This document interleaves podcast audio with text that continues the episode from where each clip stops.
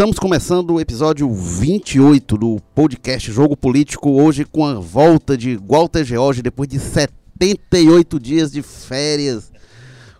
Quase o governo Bolsonaro inteiro de Diga- férias. Não diga isso, que eu vou requisitar mais 30 e tantos de volta que você está Ah. me dando aí. É, o presidente ainda era a- a- o Itamar Franco quando o Walter George entrou de férias. Há muito tempo bem-vindo de volta, Walter George. E também Carlos Maza, estamos aqui. É, eu sou Érico Firmo e vamos falar sobre o, a disputa ideológica dentro do governo Jair Bolsonaro, que tem como vitorioso até agora o grupo, a concepção, o pensamento de Olavo de Carvalho, escritor, filósofo autodidata, Olavo de Carvalho. E a pergunta que vamos resolver hoje, responder hoje é o, o olavismo é, é a, a concepção, é a doutrina que irá nortear o governo Jair Bolsonaro. O olavismo venceu a disputa com outras correntes. Desde a sexta-feira passada começou uma grande briga, principalmente dentro do Ministério da Educação. O, o- começou o que foi chamado de um expurgo de aliados, de alunos, como ele chama, de Olavo de Carvalho dentro do MEC. Eles foram retirados e colocados para funções com menos poder de ação. E Olavo se insurgiu e disse: Olha, meus alunos todos deixem o governo, eu não era a favor que eles fossem, mas consenti que fossem, saiam do governo. Conclamou eles a voltarem para o que ele chama de reforma cultural, que é algo mais profundo, uma mudança de concepção na sociedade brasileira. O Olavo conclamou a sair, disse que não era contra o Bolsonaro, mas que tinha muitos inimigos do Bolsonaro dentro do governo, e era contra esses inimigos. E nesse meio, o Olavo também travou uma grande briga, tem achincalhado a imprensa, é, conclama o presidente a processar os jornalistas é, diante do que é publicado contra ele. E conclama também, é, e comprou uma briga também com os militares. Diz ele que em defesa dos militares, mas acusa os militares de se renderem à, à, à mídia que bate neles, que os humilha. É, diz que o- os militares estão acovardados diante da imprensa, são seduzidos, enfim. Então o Olavo tem travado essa, essa disputa pelo Facebook, pelas redes sociais dele. E, bom, o que ocorreu nessa segunda-feira foi que, ah, já anunciaram no fim de semana, os desafetos dos olavistas que estariam providenciando a remoção dos alunos do Olavo de Carvalho foram é, excluídos do governo. Né? Uma exoneração em massa dentro do MEC, é, chefe de gabinete, assessor, diretores, várias exonerações. É, e o Olavo de Carvalho é, é, foi para cima, inclusive, do, do ministro da Educação, indicado por ele, o Ricardo Vélez, o colombiano, que ele elogiava muito. E o Olavo escreveu o seguinte: o ministro Vélez deu um sinal de compromisso com o projeto que o colocou lá e com a vontade popular demitiu o Coronel Roquete. Essa, essa briga, assim, o, o Coronel Roquete, que era ocupava uma diretoria no MEC, era responsável como principal responsável por eh, pelo expurgo, assim chamado, dos olavistas, e foi exonerado. É, o, o- e, e é um militar de alta patente, não um coronel. Mas o Olavo prossegue. Mas precisa concluir a limpeza e tirar todo mundo que foi colocado lá pelo Roquete. Olha, diante de uma operação de infiltração como essa, ninguém pode ser poupado. É preciso mandar todos para a rua, começar com o tal, o tal Tosi, que estava capitaneando a operação com o Roquete. Então o Olavo diz que, é, com todas as letras, o que o, ministro indicado pra, é, por ele tem é, é, obrigação de fazer. Algum tempo depois, o Olavo, deixa eu publicar, deixa eu encontrar aqui, é, o Olavo publica o seguinte sobre o, o ministro Vélez. Deixa eu procurar aqui. É, não vou perguntar ao Vélez os motivos do, do seu comportamento. Não sou psiquiatra dele. Mais uma declaração dura. E, para mim, é a mais dura, até o momento que a gente está gravando aqui contra o Vélez. Ele diz o seguinte: o Vélez se vendeu ou se deu? Não tenho a menor ideia. Amigável nessa. Pois é, o Vélez foi colocado lá há pouco mais de dois meses. Não, não faz três meses que ele assumiu o ministério, colocado lá, Dois tido meses, como. Inclusive, né? Que dois meses. Pois é. Porque governo que falava tanto que não, agora a gente vai tratar da educação mesmo, parar de levar a política para as discussões. Bolsonaro fez tanta propaganda disso. Quem não se lembra daquele vídeo lá que ele argumentava que enquanto as crianças japonesas estavam aprendendo matemática, né, o brasileiro estava discutindo questão X ou Y. E agora o que a gente viu aí em dois meses, quase três aí do governo Bolsonaro no MEC foi só confusão, né? Discussão para todo lado aí, polêmicas com relação a como aquela aquela ordem para que se executasse o hino nacional nas Filmasse as escolas. crianças. É, é, enfim, é uma E atrás da nada, outra. e nada de aprendizado, né? Nada de discussão sobre aprendizado. Até agora zero. O Vélez colocado lá, o que consta, por indicação do, do Olavo, recebeu muitos elogios do Olavo quando chegou lá, o intelectual, um estofo, isso, aquilo, outro, mas agora o Olavo está dizendo isso. Volta, Jorge, eh, eu vou começar com uma pergunta mais pragmática primeiro. Será que o Vélez fica no governo? A gente está gravando aqui agora, não sei, as coisas no governo Bolsonaro É, ocorrem numa velocidade muito grande, então, se tudo mudar daqui a meia hora, a gente pede desculpa. pois é, a gente... Porque Cada tá dia é um não é gravando nem aqui. coisa da semana que vem. É, o- o- eu- assim, é, é- Não há como um governo dar certo com esse tipo de coisa, né? Assim, uma área estratégica que o próprio governo assumiu como estratégica, a educação, como você disse, que ele vai. e o compromisso dele era tirar a ideologia de dentro do- das escolas e, enfim, do processo educacional brasileiro. E o que mais fez até agora, só o que fez até agora foi levar a ideologia, né? Não é a ideologia, como ele disse que de antes, né, a ideologia dos comunistas e tal, mas é uma ideologia. É, agora, é muito. sobre essa queda de braço, assim, que o, que o, o Vélez é, é, é- é a indicação do, do, do Olavo de Carvalho e ser assumido pelo Olavo e pelo próprio Vélez. assim, não, né? não é uma coisa que se diga que é, não. Eles assumem que assim, ou seja, o Olavo assume que indicou e o Vélez não nega que seu, seu, seu olavismo, digamos assim. É, Agora, só que eu acho que o Olavo de Carvalho, aí vendo o comportamento dele em relação ao governo, eu acho que ele decidiu comprar duas brigas que que não se compra impunemente, não. Uma, como você já disse, com os militares, quer dizer, que tá focando aí o Coronel Roquete, mas, por exemplo, o General Mourão, né, que é o vice do Bolsonaro, Todo dia do Todo Mourão. dia Mourão. uma Pois é. é alvo direto dele. No que ele atinge o, o Coronel Roquete e o General Mourão, evidentemente, há uma corporação por trás deles que se sente de alguma forma atacada. E ele comprou essa briga, né? E decidiu. E a outra briga que ele comprou paralela ao mesmo tempo, que também é com um grupo disciplinado, corporativo e que saberá reagir na hora certa, é com os diplomatas. Né? Ele também indicou, é, é apontado como principal padrinho do ministro Ernesto Ernesto Araújo.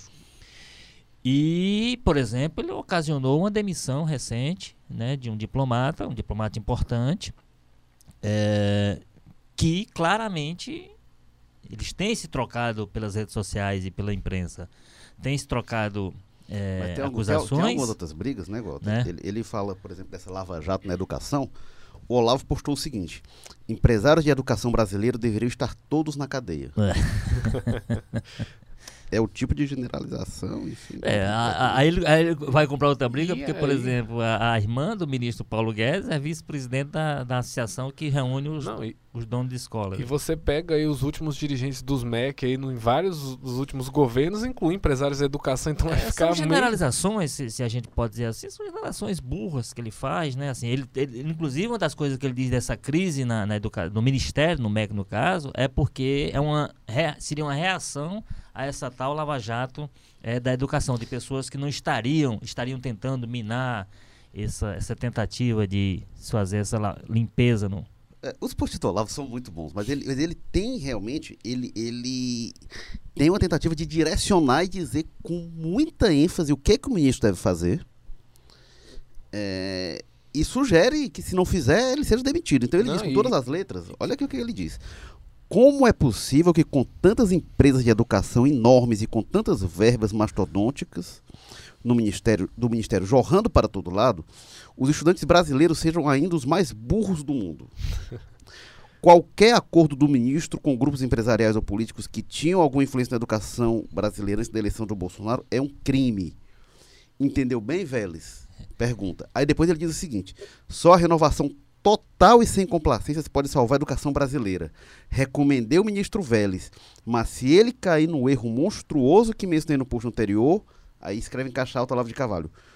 Ponham-no para fora. Pois é, e o, e o buraco aí, no caso, é mais em cima, como diria. Porque, assim, porque o, o grande problema é que o presidente Bolsonaro ouve o Olavo. Leva a, a questão do Coronel Roquete, ao que consta no final de semana, num desses finais de semana aí, num desses domingos, o, o, o Vélez foi chamado a Brasília, foi lá em Brasília, foi chamado ao, ao Palácio da Alvorada com, e recebeu a recomendação expressa do presidente para demitir o coronel Roquete. Atendendo um, um, uma, um, um desses, uma dessas é, provocações, uma dessas declarações claras do Olavo de Carvalho. Então, assim, o presidente precisa tomar esse processo. Para ele, o presidente tem que se entender como presidente e deixar. Esse tipo de situação, a pessoa pode ir para a rede e dizer o que quiser. Agora, quando essa pessoa diz isso e isso transforma em alguma coisa, a gente só pode imaginar que seja por porque o presidente Jair Bolsonaro, por mais que ele respeite o Olavo de Carvalho, não há nenhum problema nisso, que ele acha que ele seja um gênio, que ele pense bem em tudo. Agora, o que ele pensa e o que ele diz pode ser utilizado como base do que ele. Mas a decisão e a ação tem que ser do presidente. Ele não pode ficar agindo, não pode continuar agindo, o governo não poderá dar certo com um presidente que fica simplesmente pegando as orientações e as, e as ordens que partem desse do filósofo que norteia o governo e transformando em prática em decisão governamental. Eu, eu, eu acho que esse é o problema. Tem que haver um uma desvinculação possível né? É. desse tipo de ação, porque na verdade, na verdade, em, pelo menos nessas áreas aí, o que parece claramente, a demissão do embaixador dá esse sentido, de, as demissões que têm acontecido no MEC. Agora, eu não sei, só para concluir aqui essa, esse momento, eu não sei se o Olavo já ganhou essa queda de braço, não, porque vamos lembrar o seguinte, que primeiro o, os ex-alunos dele, eu não vi nenhuma debandada de, de, de ex-aluno por orientação dele, deixando o governo. É, porque né? ele, ele pediu a debandada e depois é, o, o, houve o as demissões. bancou e derrubou. Pois é, então, então houve esse, esse ganho dele. Mas ao mesmo Pareceu tempo... quase uma ameaça, né? Mas as, as, os rebaixamentos dos alunos dele não foram revistos pelo que se saiba, né? Eles continuam rebaixados em posições muito menos decisórias do que eles tinham antes, que é o que motivou, foi a origem da crise, porque eles estavam sendo é, mudados de posição no sentido de rebaixá-los. Então, eu acho que é uma guerra que ainda está aberta, ainda está, ainda está sendo travada. Agora, enquanto o governo resolver essa guerra, não tem como na área da educação, que é uma área fundamental a qualquer governo que se preste, não tem com que avance essa discussão, como você disse. Não se discutiu nada até agora sobre o modelo de educação, sobre as mudanças que tem a acontecer, porque está se discutindo esse tipo de coisa que é uhum. É, tem muitas coisas interessantes nessa história toda, né? Uma delas é, como você falou aí, essa questão do, do Bolsonaro puxar para si, né? Não deixar que o Olavo de Carvalho dita as coisas, principalmente porque o que a gente vê até agora, ultimamente, é que o Olavo de Carvalho é bastante. não perdoa nada, né? Às vezes, ele, mesmo que a pessoa venha seguindo sempre o que ele falou, o que ele ditou a vida inteira, basta um ou dois deslizes ali fora do que ele pensa, ele vai para cima nas redes sociais e mobiliza aquela militância que ele tem historicamente a ligação com aquela militância mais radicalizada, né? Da direita aqui no Brasil. É, e, e, é muito curioso, né, todo esse cenário, porque essa pauta ideológica, esse debate, né, o, a gente sabe sempre existiu, não, não é de agora. O governo é, é, por essência, um debate de vários grupos diferentes, com interesses diferentes, né. Hoje você tem muito bem colocado no governo Bolsonaro lá quem é o liberal, a ala liberal puxada lá pelo Paulo Guedes, você tem uma ala dos militares, que quem diria hoje é a mais, né, tinha tanta aquela preocupação dos militares, e hoje está sendo os mais moderados, mais o, o, né? o Mourão aí que virou o nosso nosso chanceler da, do, do, bom senso no Brasil nos últimos e meses. O, o, o Olavo tá batendo nele justamente por isso. Não, é, você tem aí um, um monte de, de, de, grupos de interesse, mas eu acho que eu não lembro no governo do PT a ala ideológica puxar com tanta relevância as decisões, né? Porque você vinha. No governo do PT, vamos lembrar, a ala ideológica foi expurgado do partido e depois criou o PSOL. Exatamente. E quem não lembra. o que aconteceu com os aquela, radicais. Aquelas polêmicas que ah, a, a executiva do PT aprovou uma decisão para que se faça o controle social da mídia, aí gerava aquela polêmica toda, aí vinha o governo do Lula e da Dilma e não fazia nada. É, não avançava em nada. Né? Exatamente. A, a posição ideológica nunca prevaleceu. Nunca prevaleceu e tal. E agora o que a gente Tentou vê... interferir, atuava, não sei o quê, mas não, não era como existia, agora que... Não era uma ficção, existia lá. É. Tinha como dirigente do governador, Lula, tinha, tinha, tinha tudo isso. E mas- é importante frisar que não é só o Olavo de Carvalho, né? A base até de redes sociais ideológicas está pressionando o presidente. Só lembrar aquele caso do Sérgio Moro, do- que ele indicou para um conselho, né? Uma professora um pouco, uma socióloga um pouco mais é, aberta, É contrário ao desarmamento. contrário ao desarmamento, Aliás, né? favorável ao desarmamento. É, isso, contrário ao exato. armamento. Pois é, e que teve uma reação nas redes sociais bastante difusa ali, né? Vindo de perfis de gente desconhecida mesmo, pressionando, que foi ganhando corpo na- claramente no Twitter, ali na rede social favorita do presidente Jair Bolsonaro, e acabou demitindo ela, né? Aliás, nem demitindo, porque eu acho que não sei nem se ela chegou a tomar posse no É, foi conselho. revista a nomeação. É, ela foi nomeada E, e- e desautorizando e até, de certa forma, expondo a uma situação vexatória o ministro Sérgio Moro, que talvez seja um ministro mais forte. Então, É, é um peso da conselho ideologia. saiu, inclusive. por é isso, é um peso da ideologia que eu acho que não teve parâmetros. Imagina se os petistas tivessem chegado a colocar as ideias políticas que eles, pelo menos no, no discurso, né, dizem ter ali e que amedrontam tanto algumas pessoas, né? É, não vi isso no, no, no governo Lula, no governo Dilma, não vi isso nos governos militares também. Não era. não não apresentava dessa forma. Então não, não era a concepção presente desse modo. Agora, Walter, você falou é, é, em relação aos alunos estarem no governo, o Olavo também escreveu sobre isso. Essa também é muito boa dele. Hum. Nunca pedi que algum aluno meu ocupasse cargo de governo, mas nem que arrumasse emprego de leão de chácara. Só recomendei que, em qualquer dos dois casos, fosse gentil com as putas. Eu já tava, já tava demorando, eu achei que tava tão light essas situações que você tava citando Tava aí, as palavras palavrão, mais né? fortes, né? A É, gente sabe que o Olavo Agora, é conhecido por ter uma Olavo, língua bem... é, é, realmente, ele comprou algumas brigas, como você falou, Walter. Uma. É, é, que você citou é bem complicada de ser vencida, né? Que é a do General Mourão. O General Mourão Porque o caso do General Mourão não é caso de demissão. é o vice-presidente e aí pode demitir todo mundo. O Mourão não pode ser demitido. É. A gente estava até conversando na redação, talvez a posição mais estável da República seja a de vice-presidente. É. Porque você não tem como tirar o vice-presidente sem tirar o presidente. É. Você não pode. o- o- você pode até tirar o presidente e fica o vice. Mas tirar o, o vice e tirar o presidente não é algo é, factível. Então é de uma instabilidade muito grande. Agora, o Olavo comprou algumas outras brigas. Então ele escreveu o seguinte: praticamente todos os que se elegeram para o Congresso, levados pela onda Bolsonaro, não hesitam em trair o presidente. Não confio em mais nenhum. Isso que é complicado, porque aí ele é uma briga. O que com- justifica, por exemplo, é, ele, hoje um dos desafetos, desafio, não sei se chamaria de desafeto, mas um dos que tem se contraposto a ele de maneira muito forte é o deputado, nunca pensei em dizer isso, mas o deputado Alexandre Frota, né? Sim. Tem ter ido às redes sociais duro também contra. E quando a gente diz que ele vai é na, na linha do, do Olavo de Carvalho, então é uma briga. Realmente tem esse outro segmento aí. que eu- a questão é que não é um segmento tão disciplinado, tão hierarquicamente organizado, tão corporativo quanto dos militares e dos, É. e, da- e dos diplomatas. né? O Alexandre Frota é outro, vamos dizer assim, outro, outra das cabeças que influenciou, tem influenciado ne- nessa área da cultura e da educação, ele tentou ter uma influência ali também, né? Desde o governo Temer.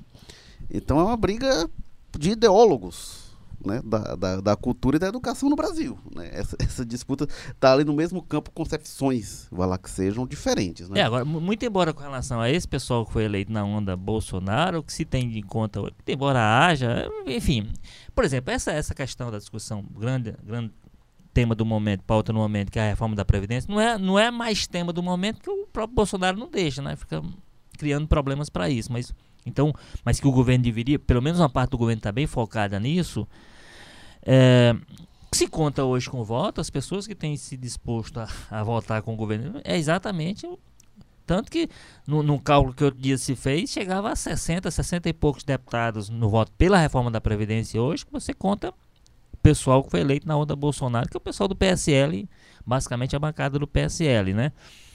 Então, assim, eu, eu, eu acho que algumas brigas que o Olavo de Carvalho tem, tem, tem comprado, algumas faz sentido. Como ele briga, eu acho que não, não faz muito sentido. Mas ele comprar algumas brigas faz sentido por conta do, do interesse dele.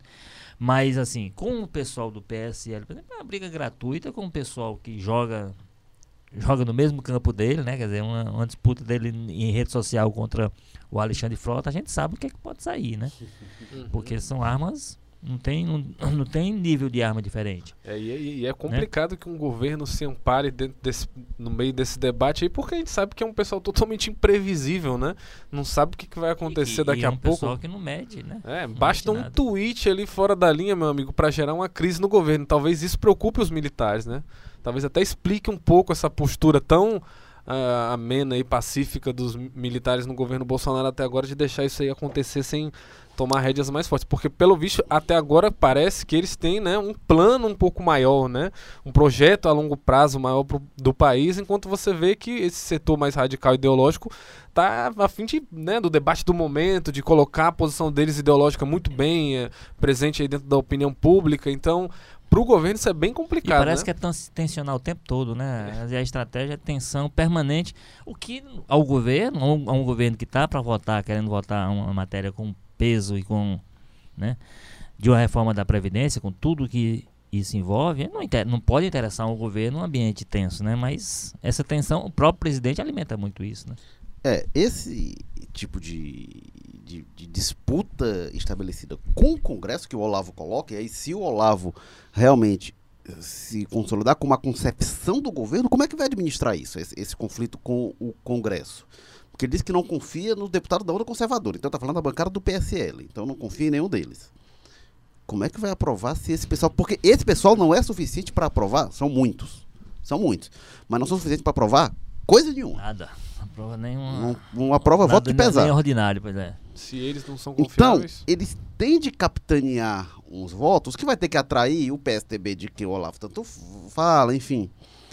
Como é que vai se governar sem isso? Como é que vai aprovar a pauta, Rapaz, é. seja a pauta de costume, seja reformas a, a aposta, constitucionais, a enfim. aposta do governo é clara, né? Que pelo menos até agora é, eles não estão tentando nada, né? Jogou totalmente essa discussão praticamente pro Rodrigo Maia ali e pro Onix Lorenzoni, e é eles que estão tocando, né? Eu É, acho que mas- o- eles próprios devem morrer de medo que o Bolsonaro se meta mais ativamente aí nas redes sociais nesse debate, né? É, mas Porque pelo menos até de- agora o presidente tem se mantido distante do, do, da- do debate da, da pauta da Previdência, assim, dessa esfera mais, né, do corpo a corpo parlamentar. A gente vê algumas ações aí, como liberação de emendas e tal, mas a opinião pessoal do Bolsonaro a nível aí Olavo de Carvalho, né, com esses tweets ferinos que ele vem soltando aí, até agora tem ficado surpreendentemente Ah, quieto, Uma né? coisa tão esquisita que quando esteve em Fortaleza recentemente, o, o- o- passou por Fortaleza o líder do PT, o Paulo Pimenta, né? Que é deputado lá pelo Rio Grande do Sul, foi um pouco questionado, né? Pelo, e se a, se a oposição não está muito ausente, né? Ele disse não é porque não tem sobrado espaço para a oposição, não. o governo tem ocupado, o governo, o próprio governo tem ocupado todo o espaço. Quer dizer, é tanta confusão de fato, é tanto fogo amigo, é tanta confusão que parte dentro do governo que a oposição está meio perdida. É, o, Como é que a gente o PT espaço? ele era bom nisso e o Bolsonaro está se mostrando melhor ainda que o PT, né? Que eles mesmos fazem a crise, eles mesmos fazem a crise.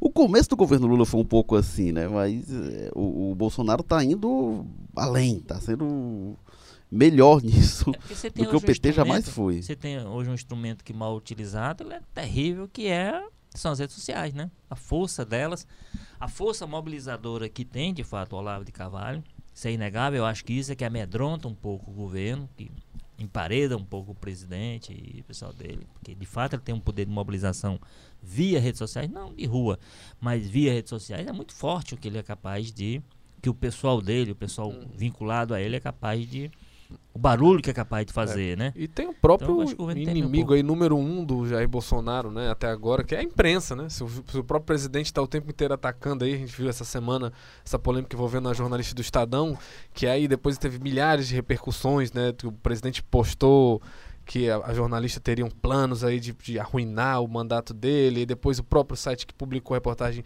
já voltou atrás, já se foi descobrindo várias coisas e coloca uma situação né, mais uma vez uma crise gerada ali por causa de um tweet, uma coisa que poderia ter passado ao largo.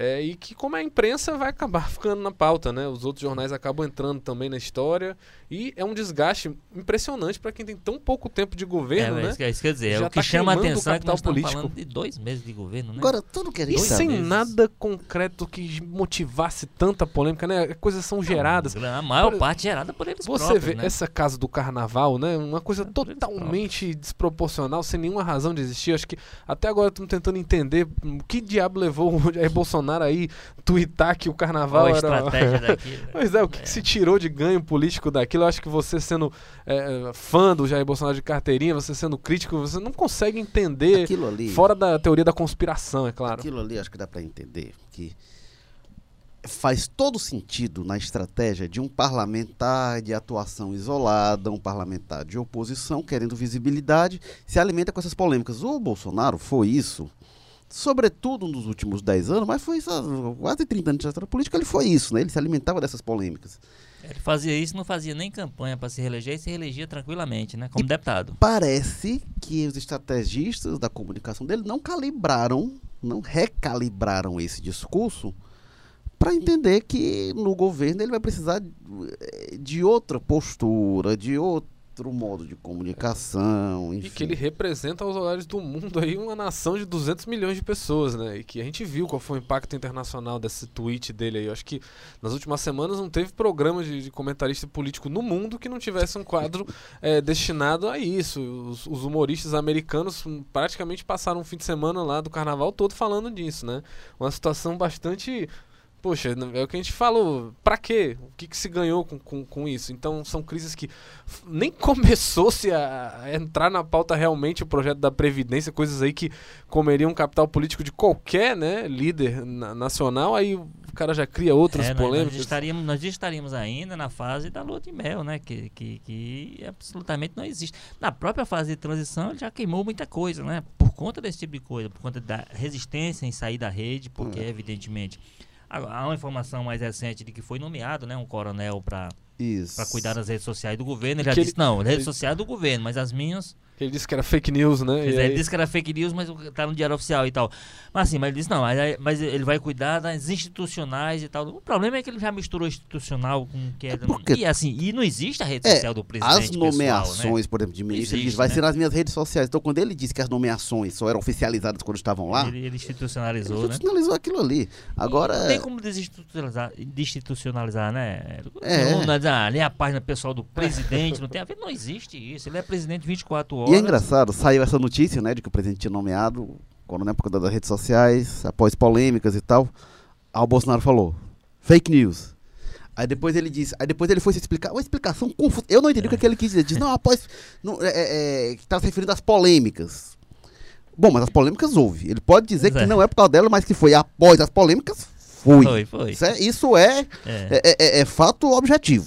Foi depois do caso da, da- lá do carnaval, da- das brigas, das confusões, é, é, é, da questão do, do Bibiano, foi depois de tudo isso. a Ah, coisa foi ali por foi- causa. foi- não, aí ele pode dizer Foi que não. temporal, né? Após as polêmicas, e não por causa É, delas. Isso, isso não dá pra questionar. E é uma explicação confusa que diz que quis associar a minha pessoa a não sei o que e tal.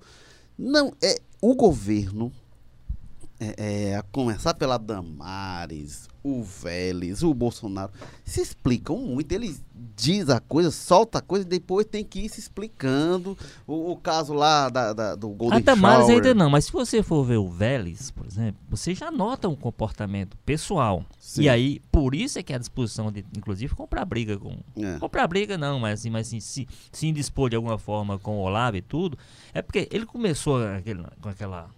aquele voluntarismo muito grande, com aquelas histórias, indo, não sei o quê. Tomou muita pancada por conta daquilo. E você vê hoje ele com um pouco mais de. De, de compreensão do cargo que ele ocupa, que ele não, tinha. O problema é que o presidente continua sem essa compreensão, aparentemente. Né? É, agora, Então, quem se adequa, quem se Era uma- enquadra, eh, facilita a sua vida. Eu acho que o Vélez acaba facilitando a vida dele, muito embora eh, seja uma situação, pe- pega na sua pergunta inicial, quase que sustentável para ele. que Ele está tá no meio de uma briga que não tem como não sobrar para ele. né? Não, e, e puxando não trás, gente, olhar bem pra trás, lembra-se quando quando foi nomeado lá o, o Marcos Pontes, né, o astronauta de ciência e tecnologia, que se tinha com o boato que as universidades, o ensino superior iria para o, ministério dele, ele já tirou o corpo fora e tal. Talvez ali ele já demonstrou que ele tinha ciência de o que, que é esse Eu mundo da quero- educação. Não esse problema que o mim, né? Vélez até agora, assim, parece pelo menos nos últimos meses, não, não, não tinha demonstrado isso, porque não é um público, o, o, o meio acadêmico que o Jair Bolsonaro ataca nas redes sociais É. e tal, não é um pessoal tão desorganizado, doidinho, que fez a coisa de um dia pro outro, não. Você tem aí uma organização de gente muito influente, muito poderosa, que tá há décadas aí em instituições de ensino e que tem é, uma força política muito grande, que tem ligação com bancadas. Aqui no Ceará, que não, não, não se pode negar, né? Os gestores aí da UFC, muitos deles saíram para o governo e quando o Cid foi para o Ministério da Educação, levou vários dos, dos, dos gestores da UFC. Então, é uma briga difícil, grande, e que um cara que está gerindo a educação não pode entrar nela assim, achando que vai... No, no ambiente, né, mas em que eles estão comprando várias brigas ao mesmo tempo, É, tudo nesse O nível. Olavo de tempo. e o próprio Bolsonaro têm batido muito no ambiente acadêmico e tal, que eles têm de gerir. É isso que eu não sei se eles entenderam, que isso está sob a responsabilidade deles agora. E, e eles não podem simplesmente dizer, não, esses professores eu não quero, tira, É. bota osso no lugar. Não tem. Aí já gera não- aquela especulação, não não, eles estão fazendo isso que é para enfraquecer, para privatizar, aí já gera É, outro o problema. Vélez negou, né? Que não vai ser privatizado, mas não sei até que ponto o Vélez vai apitar alguma coisa. Só uma coisa que você falou, Gota, em relação à oposição. No caso do PT, eu acho que o melhor da estratégia da oposição é o PT ficar quieto mesmo por um dele. tempo. Não, Deixa ele- veja o só. PT, Olha- ele. Pois não, Gota. Não, não. É, olha a situação que a gente tá. A gente mesmo aqui, um ouvinte que né, seja mais ligado às ideias do Jair Bolsonaro. A gente tá só falando do Bolsonaro aqui de uma maneira meio crítica. O ouvinte pode achar, não, são três petistas, não sei o quê. Mas é porque. O que, que tem para se comentar sobre a estratégia do PT até agora, né? A oposição basicamente não existe, né? Tá muito silenciosa porque o próprio governo impõe uma agenda é, de, de crises aí muito grande e muito. E assim, o PT, o Bolsonaro, a minha impressão é que ele só foi eleito porque existiu o contraponto ao PT. E aí é provável que se fosse outro candidato é, é, não tivesse a possibilidade concreta de o PT voltar com o Fernando Haddad, não sei se o Bolsonaro tinha sido eleito, não, não sei se ele tinha Todas as crescido, então o, é, apontavam é, que não, né? tinha um, um- houve um, um- os dois tinham uma rejeição muito grande. Tinha uma rejeição grande ao Bolsonaro, tinha uma rejeição grande ao PT. Ficou claro que entre uma e outra a rejeição ao PT, as pessoas tinham uma rejeição e não Maior. de jeito nenhum. É porque tinha também o desgaste, né? Pois é, um Não desgaste tava a acumulado de rejeição. muito tempo. é. E aí, quando o PT aparece, inclusive, de vez em quando o, o Bolsonaro puxa o PT para briga e diz: não, isso aqui é coisa de petista e tal, de comunista. De vez em quando o Bolsonaro traz, porque ele mobiliza esse apoio decorrente do contraponto. Então, eu acho que o PT, a melhor coisa que o PT faz para se opor ao Bolsonaro é não aparecer por um tempo, ficar quietinho na dele, porque o antipetismo é um combustível muito grande para o Bolsonaro. É por isso que o PT acho que com alguma, digamos assim, com alguma estratégia e com alguma inteligência até, é, decidiu aí focar um pouco mais na luta na tal da luta do Lula livre, que seria uma pauta é uma é uma pauta mais dissociada, digamos assim, dessa questão do- desse começo muito con- con- confuso do governo é, Bolsonaro e é uma pauta mais aglutinadora ali de- nesse momento do PT, da esquerda e tal, vamos dizer que tem menos, gera menos discordâncias internas e tal.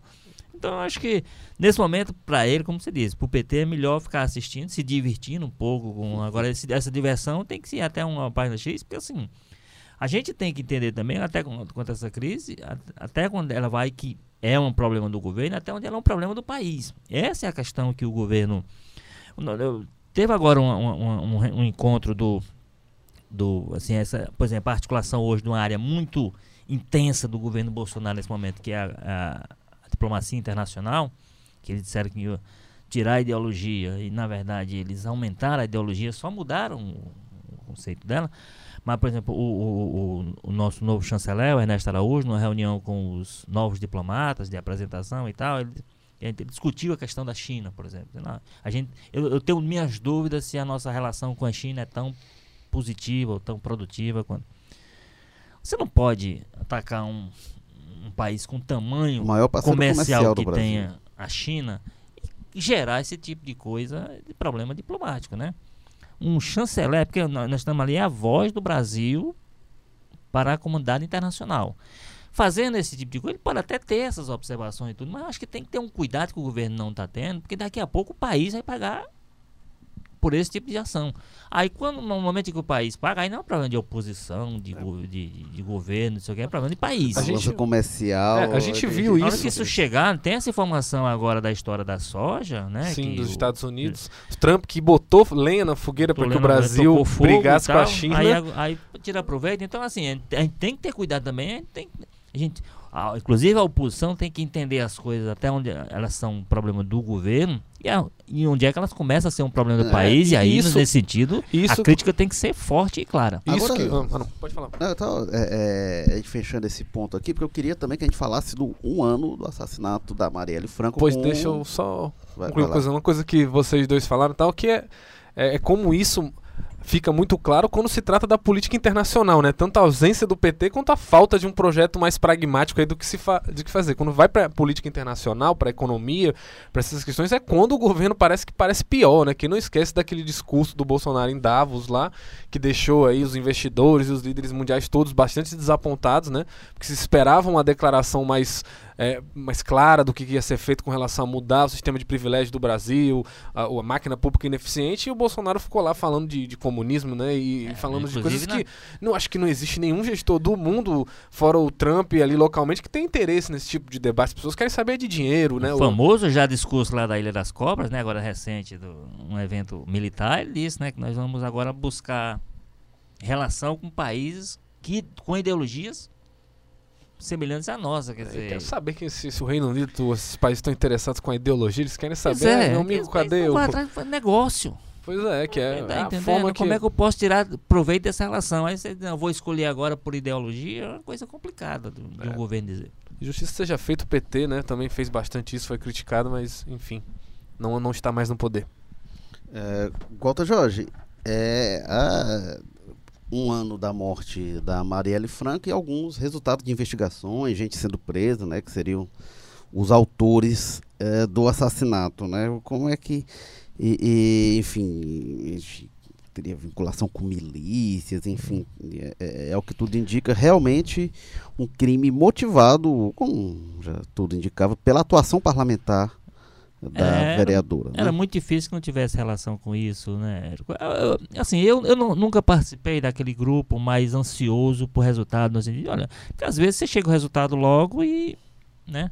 Ele é fruto de alguma investigação, inclusive, mal feita.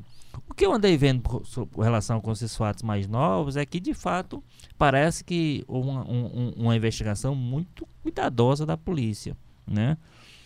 É, com algumas artimanhas, inclusive porque pela, pelo perfil das pessoas que foram presas, realmente eles não estavam lidando com amadores. Né? Estavam lidando com pessoas que entendem a cabeça da, da própria investigação, da polícia. Né? Eram pessoas é, é, bastante afeitas com a, com a dinâmica das coisas. Então, montaram uma série de artifícios para que para desorientar um pouco a polícia e, e, orientar um pouco a, a, investigação. Então isso demandou uma investigação muito cuidadosa, né? Que parece ter sido bem feita e que parece chegou ao primeiro, ao primeiro estágio, que foi os prováveis executores. Ainda não todos, que parece que ainda tem mais gente a ser pelo menos identificada ou até presa com relação a isso. Agora, a grande questão que se coloca é o seguinte: é preciso, como diz, com uma motivação política por trás, é preciso que quem mandou, quem, né, quem está por trás desse clima seja identificado. É, é, é imperativo que isso aconteça. Não foram pistoleiros de raia miúdas. E aí... Não foi gente com raiva da, da, da Marielle, daquela mulher, não Foi alguém que de fato está por trás e que é importante, e, porque aí você vai na raiz do problema, né? E muita gente envolvida, né? O que me chama a atenção é que tiro pela culatra, né? Assim, que atrapalhada que, que foi. Assim, se o objetivo era silenciar a Marielle, o, que desastre. É. Que desastre, porque a Marielle. Marielle foi... passou a ser uma pessoa conhecida a partir dali, né? Pouquíssima gente fora do Rio é conhecia. Dentro do Rio mesmo não era, não era uma pessoa era uma tão pessoa conhecida. Com atuação ali. Uma grande atuação. Comunidades no Rio, tinha. Mas não era, por exemplo, nem de longe, por exemplo, o Marcelo Freixo. Hoje ela é muito é. mais conhecida do que o Freixo, tem uma, ganhou uma dimensão. Ela, a luta dela. A ela possivelmente daquelas pessoas que, pelo que consta, estavam sendo monitoradas pelo grupo. era possivelmente a mais vulnerável, né? A menos É, tem, tem arma- é, protegida mostrou, e tal. né, que eles é. pesquisavam muito, tanto sobre a rotina dela quanto a do deputado do, Marcelo do Freixo e do, e do próprio interventor de segurança, Sim. né, o general? Quer dizer, eram pessoas muito mais difíceis de chegar, É, porque o Marcelo Freixo é. já anda com sua proteção há muito tempo. E o general, imagina como secretário de segurança do Rio, muito mais. Então a Marielle era o alvo mais. E possivelmente imaginou isso. Só quem te mata, cala o pessoal, assusta, não sei o que e tal. Só que a Marielle, por exemplo, o Dia Internacional da Mulher no mundo esse ano. Teve Marielle por todo a Tóquio, Alemanha, em vários lugares teve Madrid. menção a ela. Madrid foi bastante né, volumosa E a aí, quantidade de é- referência. Me tá- está muito claro para mim, eles não esperavam essa repercussão. Achou que ia ter notícia e tal, ah, mataram a vereadora, quem matou não ia descobrir e isso ia ficar por isso mesmo. E não ficou. Foram efeito eleitoral mesmo, né? Várias pessoas foram eleitas no Rio. Por Pois exemplo, é. três assessoras dela, né? Pois amiga é. dela foi Uhum. deputada federal, então, Então, além fora esse efeito eleitoral. Vai ver também que ainda vai ter a eleição municipal, que é onde deve ser talvez ainda mais forte, né? A repercussão.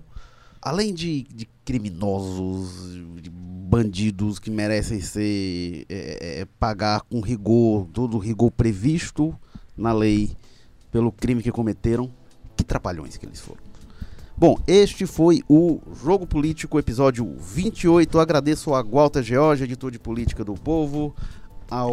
Carlos Maza, coordenador do Povo Dados e, e repórter do Povo. O Jogo Político teve apoio técnico de Cleber Galvão, edição e produção Nicole Pontes, publicação João Vitor Duma, estratégia digital David Varela, o editor-chefe do Jogo Político Altadeu Braga, o editor Walter George, editor de política, já falei aqui há pouco, o diretor executivo de redação Ana Nadaf, diretor-geral de jornalismo Arlen Medina Neri, eu sou o Érico Firmo e a gente volta na próxima semana. Obrigado.